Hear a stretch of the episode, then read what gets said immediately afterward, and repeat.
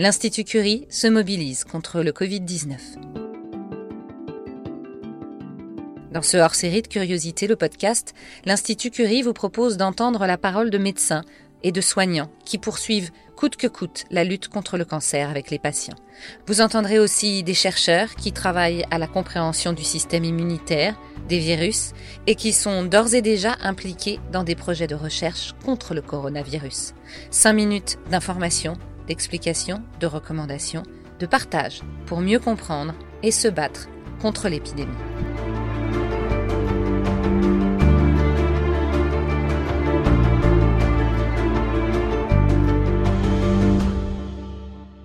Bonjour, je suis professeur Christophe Letourneau, je dirige le département des essais cliniques précoces de l'Institut Curie. Professeur Letourneau, bonjour. Vous dirigez donc le département des essais cliniques précoces, hein, le D3I, qui donne aux patients euh, accès à l'innovation.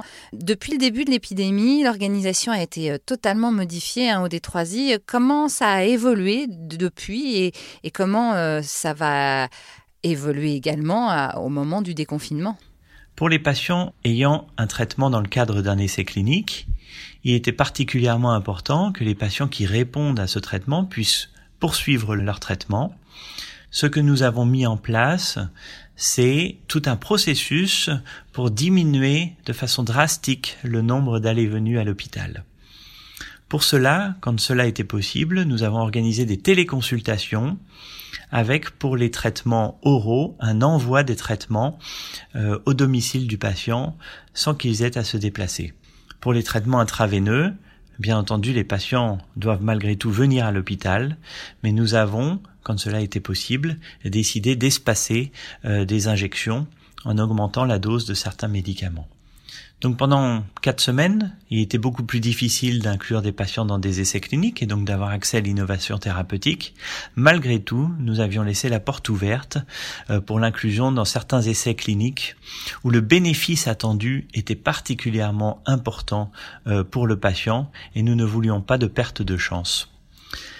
Maintenant que le confinement va durer un peu plus longtemps, euh, maintenant qu'on sait que le déconfinement va être progressif, Maintenant qu'on sait que euh, il va falloir conserver certains process comme le repérage des patients euh, à l'entrée dans l'hôpital, les distances de sécurité entre les patients, il nous a semblé particulièrement important de malgré tout réouvrir l'inclusion aux essais thérapeutiques afin que les patients, de nouveaux patients, puissent être à nouveau inclus.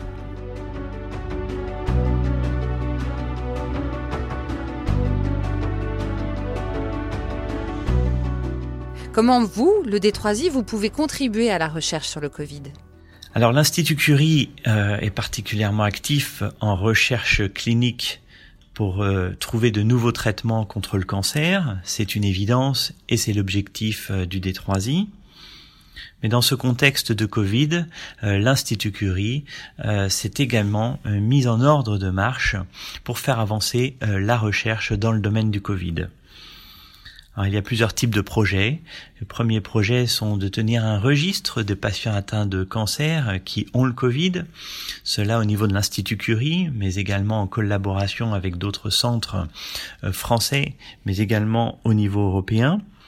L'Institut Curie grâce à son laboratoire d'immunologie au sein du centre de recherche de l'Institut Curie, travaille également activement sur les tests sérologiques, c'est-à-dire sur la détection d'anticorps qui sont la preuve qu'un patient était infecté par le Covid. Cela est particulièrement important pour le déconfinement puisque euh, ça va permettre euh, de savoir quelle proportion euh, des patients, mais également du personnel, a été infecté par le Covid et d'adapter nos mesures.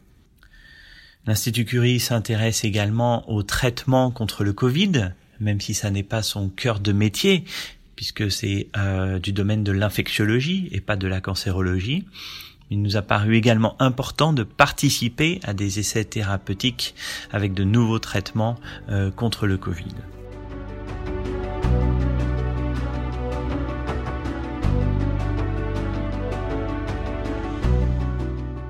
Alors, euh, quels enseignements tirez-vous de cette période?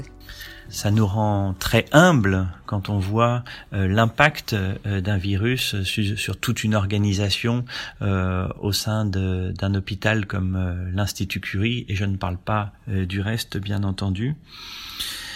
Ce que ça nous a enseigné, c'est qu'il y a une très grande solidarité entre les personnels des différents départements avec une adaptation extrêmement rapide pour mettre en place tous les circuits Covid+, Covid-, le repérage des patients, mais également pour favoriser la recherche clinique dans le contexte du Covid, pour favoriser euh, les tests sérologiques du personnel et donc mettre à disposition non seulement des locaux et des infirmières.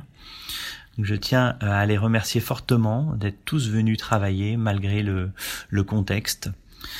Voilà, ce que ça nous a enseigné, c'est également que la téléconsultation, qui en était assez balbutiement, est euh, un outil qui est particulièrement euh, utile et que probablement on continuera à utiliser à l'issue de la pandémie puisque ça évite à des patients euh, de venir euh, à l'hôpital.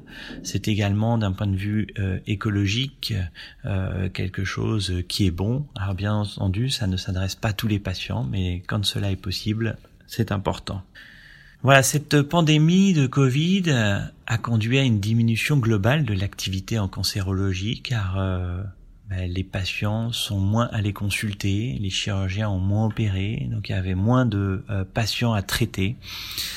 Euh, nous en profitons également à l'Institut Curie pour réviser tous nos schémas d'organisation, en particulier notre euh, organisation des consultations, voir si on peut pas améliorer nos schémas faire des consultations qui soient plus pluridisciplinaires, plus euh, euh, en collaboration avec nos collègues à plusieurs afin que euh, nous puissions discuter des patients en temps réel, à visée d'enseignement également pour les plus jeunes.